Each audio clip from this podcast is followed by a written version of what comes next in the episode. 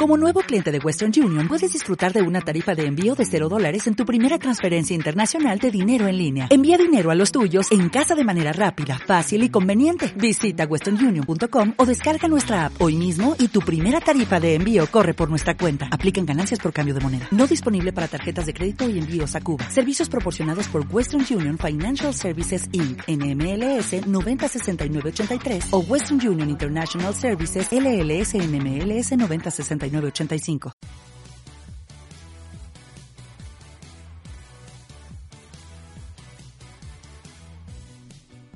Vivimos una era fantástica, llena de pelis molonas y series entretenidas, pero eso no era todo.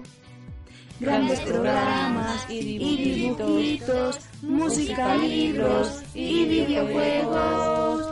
Los viejos frikis nunca mueren, podcast así igual. Lleno de nostalgia y fricadas sin parar.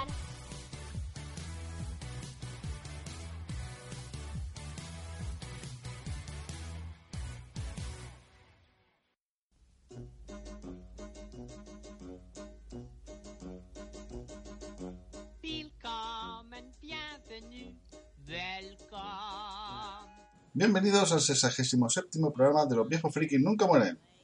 Estamos otra vez aquí desde la Sino más friki de la podcastfera y en esta ocasión estamos de aniversario, ya que el 9 de octubre fue el tercer aniversario del podcast. Muchas gracias a todos los que me habéis seguido desde el principio y los que os habéis enganchado por el camino, ya que gracias a vuestras escuchas, eh, comentarios, reseñas, eh, etcétera, eh, me motiva aún más a seguir grabando y más aún ver que hay gente que tiene gustos eh, parecidos y además gracias a este formato pues poder compartir opiniones. Además también de haber hecho que conozca a otras personas que también tienen esta misma afición y que me han dado y me dan tantos momentos de felicidad. Por ello, eh, muchas gracias a todos por estos tres años y que espero, espero que sean muchos más. Eh, volviendo al podcast de la quincena, eh, traigo un menú muy rápido, ya que en cuanto todo esto era campo, os quiero hablar de la película Monjas a la carrera. Y entre os ha quedado ciego con tanta maquinita del juego Outrun. Así que os dejo con la cuña de la sección y empezamos.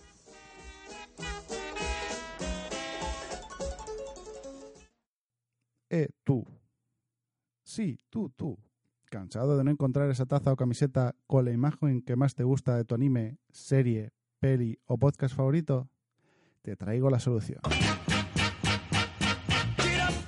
Hobby Elks Frex Shop. Tienda especializada en personalización de todo tipo de accesorios, desde tazas hasta camisetas, pasando por chapas, alfombrillas de ratón, etc. Todo con una excelente calidad y precio insuperable. Además, si quieres dar la chapa en tu boda, tienen la mayor variedad de frases y dibujos para ese día tan especial, con la mejor relación calidad-precio. Por ello, se les ha otorgado el Wedding Awards 2018 por bodas.net. Puedes ver todas las ideas y objetos personalizables en su página www.hobbyelks.es. También tienen tienda en Amazon con el mismo nombre. Si quieres algo especial para regalar a una persona o incluso para quedártelo tú, elige el objeto que deseas personalizar y envíales la imagen a su correo info@hobbyelks.es.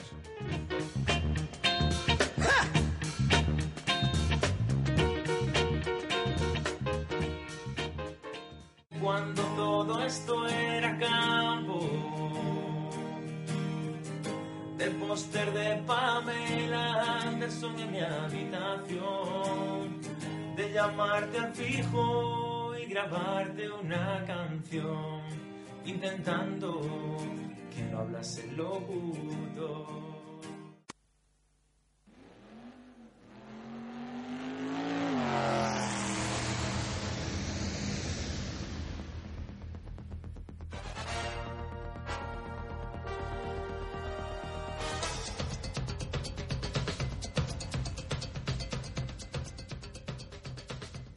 Nuns on the Run, con el subtítulo The Story of an Immaculate Deception. En España, bajo el título Monjas a la carrera. Es una comedia británica de 1990 protagonizada por Robbie Coltrane, más conocido por ser Hagrid en la saga de películas de Harry Potter, y el Monty Python Eric Idle. La película trata sobre dos ladrones dispuestos a independizarse de un jefe explotador y se apoderaron de dos maletas llenas de dinero pertenecientes a una banda de criminales de Hong Kong, que deberían ser entregados a su jefe.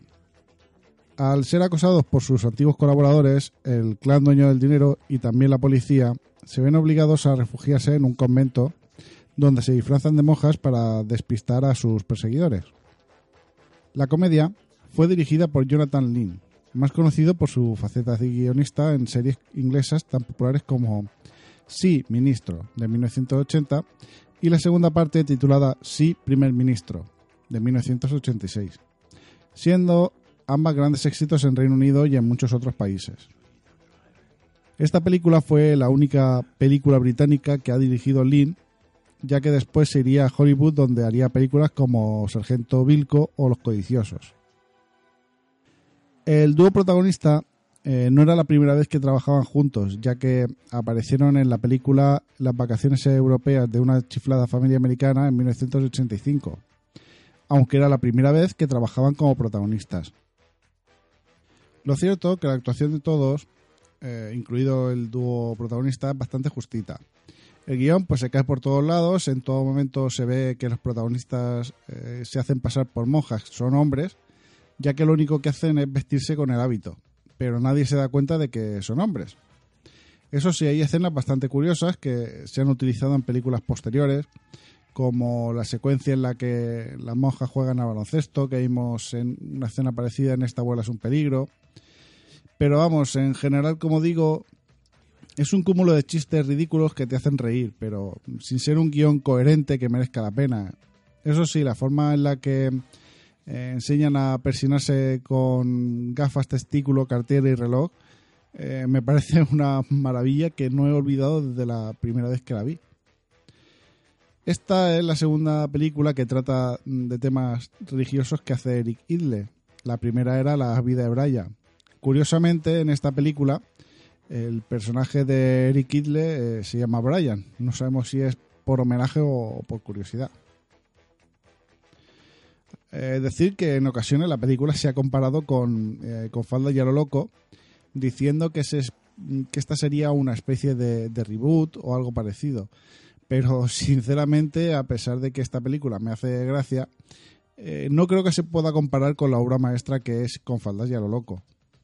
Eh, un año antes, en 1989, se estrenó la película eh, Nunca fuimos ángeles, en la que Sean Penn y Robert De Niro se hacían pasar por sacerdotes, siendo, junto a la que hoy tratamos, las dos únicas películas en las que dos hombres se hacen pasar por miembros del clero.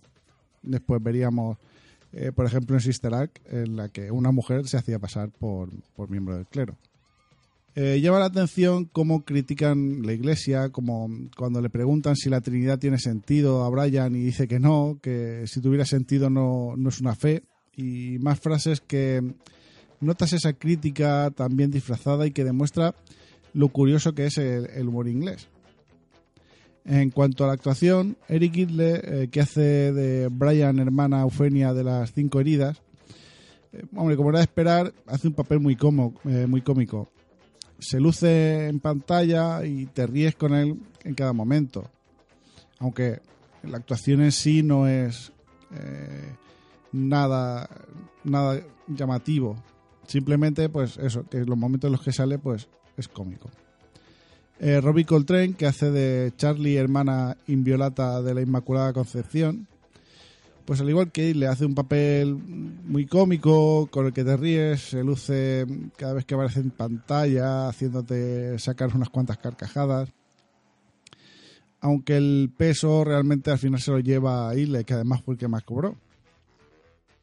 Luego tenemos a Janet Sudman, que hace de la madre superiora. La verdad es que te crees que es una madre superiora, por lo estricta que es, eh, hace muy bien su papel y, y la verdad es que eh, también se luce cada vez que sale. Eh, la verdad es que me gusta mucho la forma que lleva su personaje, aunque como actuación, como decía, muy justo. Eh, por último tenemos a Camille Koduri que hace de Fate, la camarera en la que se enamora a Brian. Y la verdad es que no es la mejor de la película, es un poco soso y la verdad es que no, no lo termino de ver como ni como personaje ni como actuación.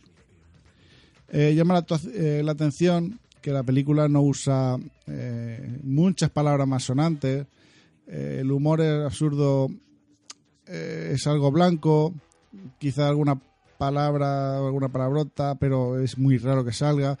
Lo único que eh, podemos ver en pantalla eh, es algún pecho al descubierto, pero vamos, mm, tampoco eh, es nada grave, quizá en un par de escenas como mucho, o alguien en ropa interior, pero en sí el humor que, que utilizan es absurdo, pero, pero bastante blanco.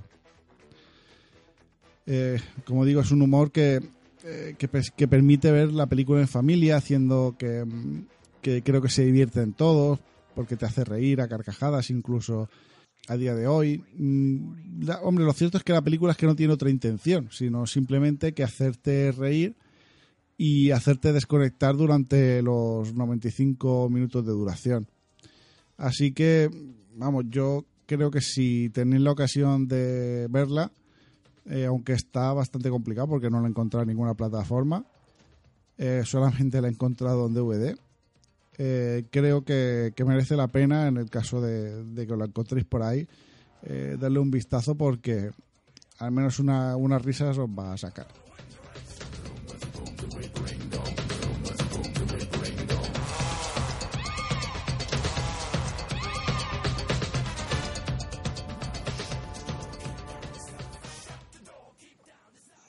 Ahora os dejo con el tema You Can Touch This que NC Hammer lanzó en enero de 1990.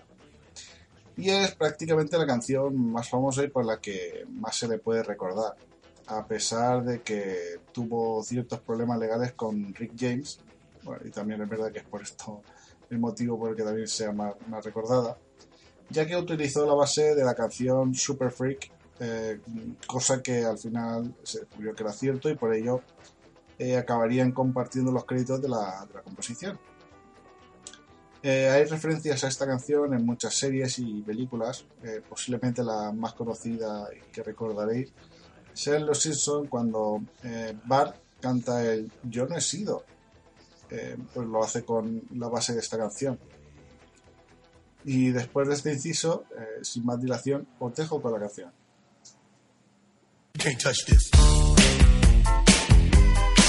Can't touch this. You can't touch this. You can't touch this. My, my, my, my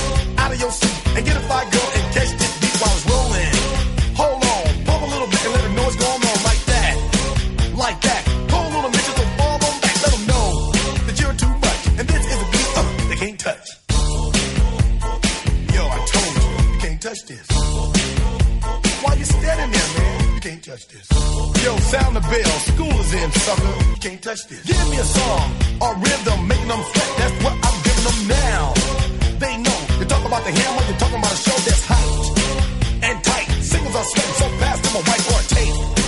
To learn what's it gonna take in the 90s to burn the charts. Legit. Either work hard or you might as well quit.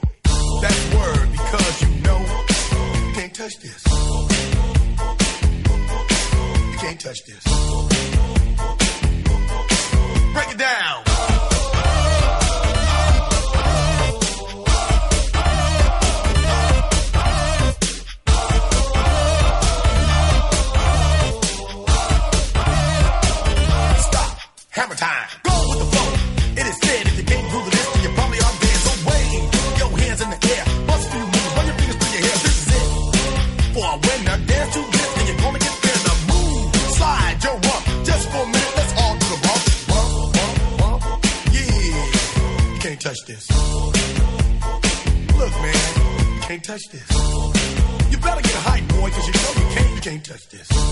Ring the bell, school's back in. Break it down.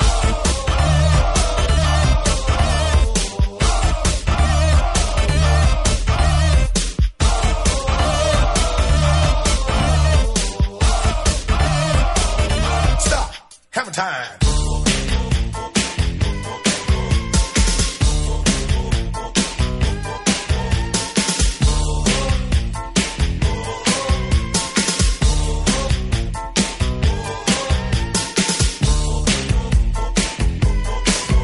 Touch this. You can't touch this. You can't touch this. Break it down.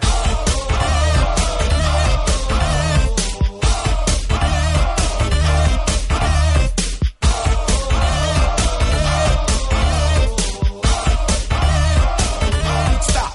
Hammer time. Every time you see me, the hammer's just so hype.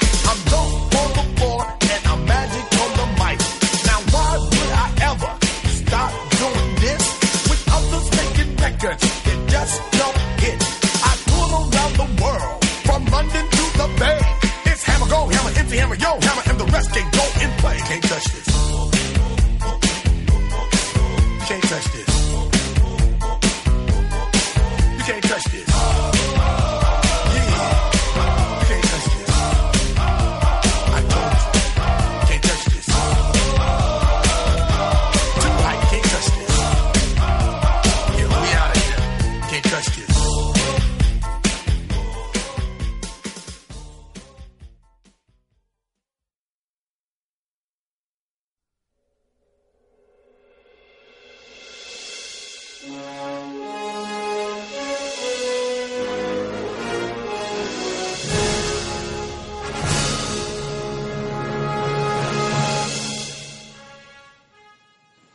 Desde un futuro lejano llega McFly Camisetas para traernos los mejores diseños.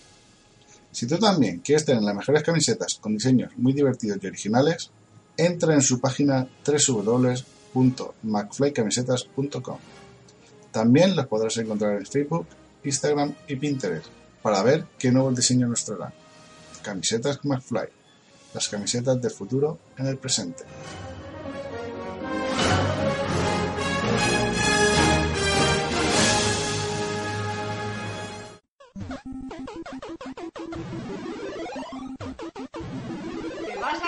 De tanta maquinita.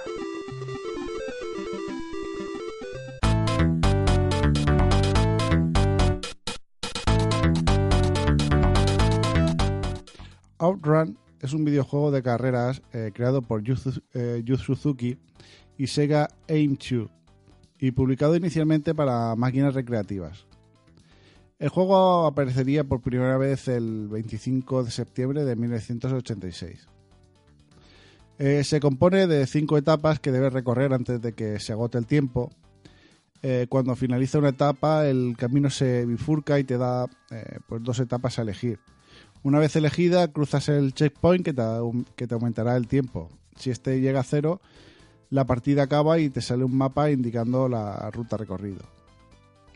Si consigues acabar las cinco etapas antes de que acabe el tiempo, verás un final de los cinco posibles, dependiendo la ruta que hayas elegido.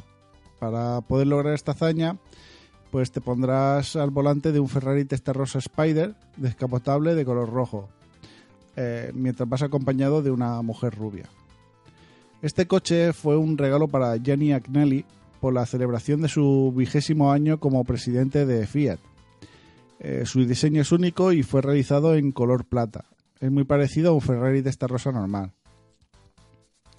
Ese modelo, el Testarossa Spider, eh, fue todo un éxito. Los coleccionistas que disponían de un elevado poder adquisitivo eh, querían adquirir este coche, pero la marca nunca fabricó el Testarossa Spider para su producción en serie. Así que se realizaron conversiones del Spider diseñados por eh, Pininfarina. Eh, algunos de ellos fueron fabricados para el sultán de Brunei, con el volante a la derecha.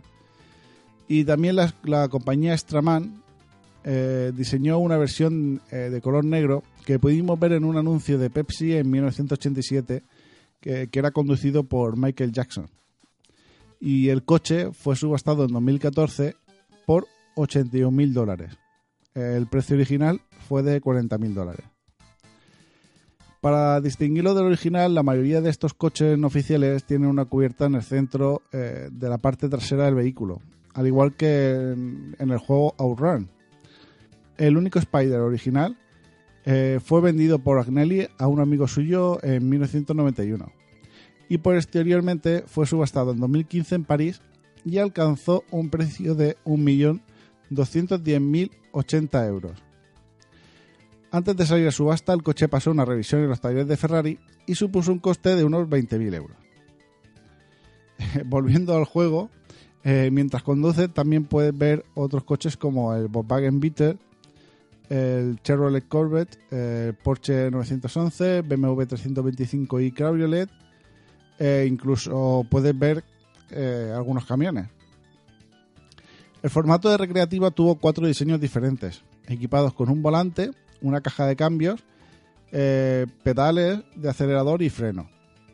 El volante contaba con fuerza de respuesta, lo que lo hacía eh, más real, y la versión más grande parecía que iba dentro del coche. Incluso la cabina tenía un motor que simulaba los giros y el movimiento que veías en, en pantalla. Durante el desarrollo, Yu Suzuki recopiló información y datos de América y Europa para poder aplicarlos en el juego.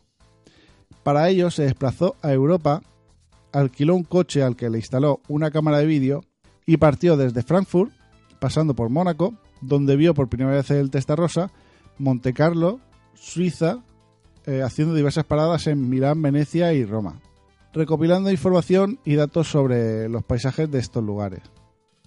Después comenzaron a investigar más sobre el coche. Al haber tan poco Ferrari Testarossa en Japón, eh, lo que hicieron fue buscar a varios propietarios particulares, que esto les permitieron grabar el sonido del motor y así y realizar diversas fotografías del coche.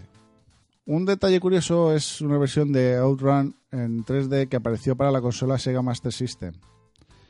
Eh, para poder simular el efecto de 3D requería de una gafas 3D llamada eh, Sega Scope. Estas utilizaban la última tecnología y salieron al mercado en el año 1987. Su funcionamiento era muy similar al de unas gafas 3D activas actuales. Eh, para ello contaba con dos paneles eh, LCD que realizaban la obturación de los paneles LCD para conseguir el efecto 3D. Para sincronizarse a la gafas se conectaban al lector de tarjetas de la consola Sega Master System. En 2015 aparecería otra versión en 3D para las consolas Nintendo 3DS. Destacaba por su efecto 3D muy logrado, funcionando a 60 imágenes por segundo y sin la necesidad de utilizar una gafas 3D. Después del primer run, eh, otras compañías desarrollaron conversiones para microordenadores de 8 y 16 bits. Posteriormente aparecieron otros juegos basados eh, en la saga como Outrun Europa, Turbo Outrun y Outrunners. A final del año 2004 apareció Outrun 2 para Xbox y que añadía tres modos de juegos. Pero además eh, de tener el Ferrari Testarossa Spider, eh, permitía seleccionar uno de entre nueve coches de la misma marca, dependiendo del nivel de dificultad que elegías. La licencia de Ferrari expiró en el año 2011 y por ese motivo aparecieron conversiones del juego con el símbolo y un diseño distinto al Ferrari original. La música del juego está compuesto por Hiroshi Kagaguchi, quien también compuso las bandas sonoras de otros juegos diseñados por Suzuki y forma parte de la entonces banda estable de la Sega, la SST Band. Eh, Outrun fue el primer videojuego arcade que mm, permite al usuario elegir la música de fondo, que consiste básicamente en tres piezas. Eh, Pacing Breeze, eh, similar al estilo y tono de música jazz fusion de, de los japoneses de los años 70 y 80, como Casiopea. Eh, Expresswave y Magical Sound Sour son unos ritmos latino-caribeños tipo Miami Sound Machine. Eh, son difundidas a través de una estación imaginaria de la radio FM eh, recibida por el receptor de la radio en el Testarossa. Eh, otra pista llamada Last, Wave se puede escuchar en la pantalla de, de puntuación. En el port para Mega Drive de 1991 agregó una pista adicional eh, titulada Step on Beat, escrita por Masayoshi Ishii y la versión de 2014 para Nintendo 3DS eh, presenta dos pistas adicionales, Cruising Line y Camino a mi amor, compuestas por Manabu Namiki y Jane Evelyn Chivitex Nísperos re- eh, respectivamente, usando el hardware de sonido original del arcade. Este juego de conducción ha destacado en los salones recreativos tanto de la época como actualmente, por su apartado técnico, la música que lo acompañaba y la jugabilidad. Aún sigue siendo igual de, eh, adictivo. Obviamente no son los gráficos de un Need for Speed ni un Forza actual, pero sigue siendo una delicia jugarlo, sobre todo si encontráis el arcade. Además es rejugable hasta completar los cinco finales. Eh, algunos son muy hijos de su época y son bastante machistas y, y un poco eh, incorrectos, pero otros son bastante graciosos. Se puede jugar eh, buscando el título en Google, lo puedes encontrar en cualquier página de esta de minijuegos o con un emulador. En Steam hay un clon llamado Cyber Outrun que intenta parecer ochentero, pero no tiene muy buen aspecto. Cuesta 2,39 euros, pero para mi gusto no termina de merecer la pena. Eh, yo creo que es mejor buscaros la opción gratuita de las páginas de minijuegos y jugar al menos al original.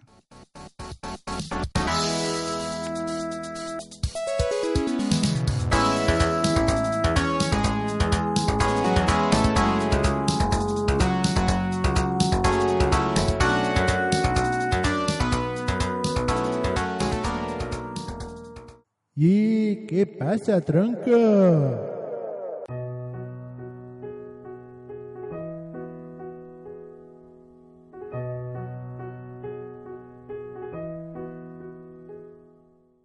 Bueno, esta quincena eh, he visto una película eh, de animación de más o menos una hora de duración.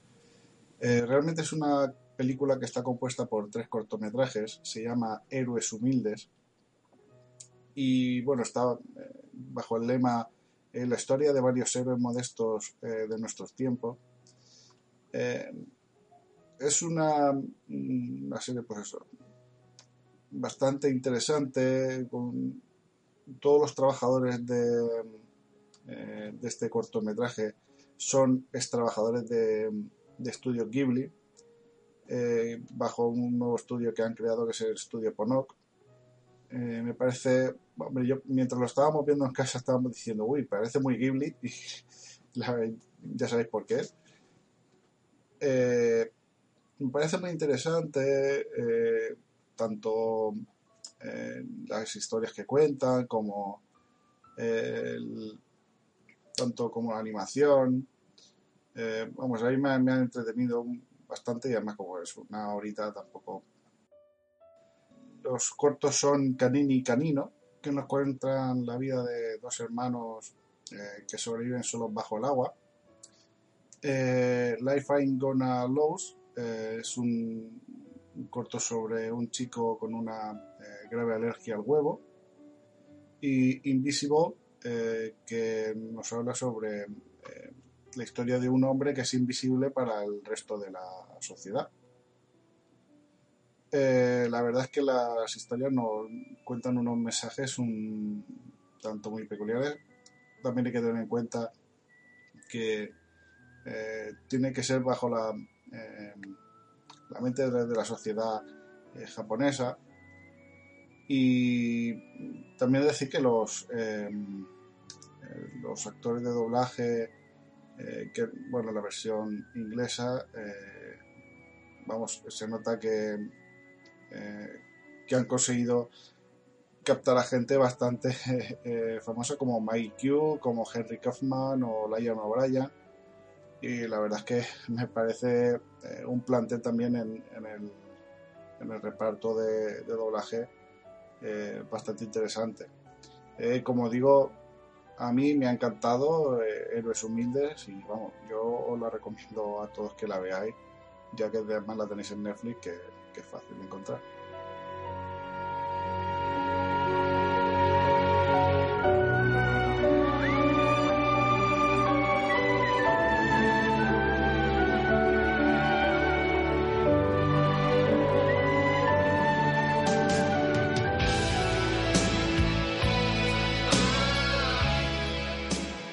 Y hasta aquí el podcast de esta quincena de los viejos frikis nunca mueren. Muchas gracias por haberme escuchado os recuerdo que podéis seguirme y comentar a través de la página de Facebook con el mismo nombre que el podcast. En Twitter e Instagram como arroba yayofriki. A través del canal de Telegram donde subo cada podcast y alguna chorrada que se pase por la cabeza.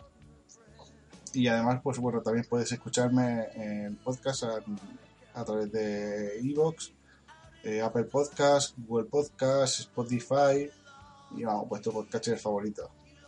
Además, ahora también en la página www.lordincisus.com.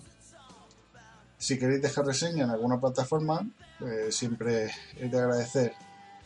Además, también podéis escribir en el mail viejofrikis.gmail.com. Gracias de nuevo por llegar hasta aquí y volveré dentro de 15 días. Hasta entonces, que la nostalgia friki os acompañe.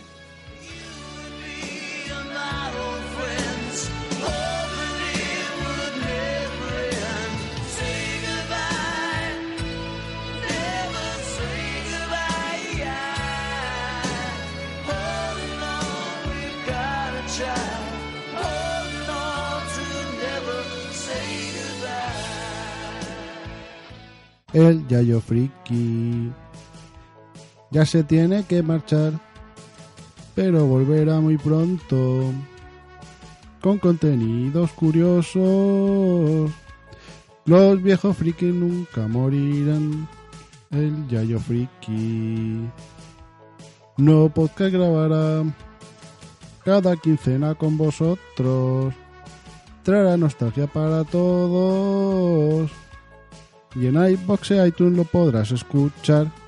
Como nuevo cliente de Western Union, puedes disfrutar de una tarifa de envío de 0 dólares en tu primera transferencia internacional de dinero en línea. Envía dinero a los tuyos en casa de manera rápida, fácil y conveniente. Visita westernunion.com o descarga nuestra app hoy mismo y tu primera tarifa de envío corre por nuestra cuenta. Aplican ganancias por cambio de moneda. No disponible para tarjetas de crédito y envíos a Cuba. Servicios proporcionados por Western Union Financial Services Inc. NMLS 906983 o Western Union International Services LLS NMLS 906985.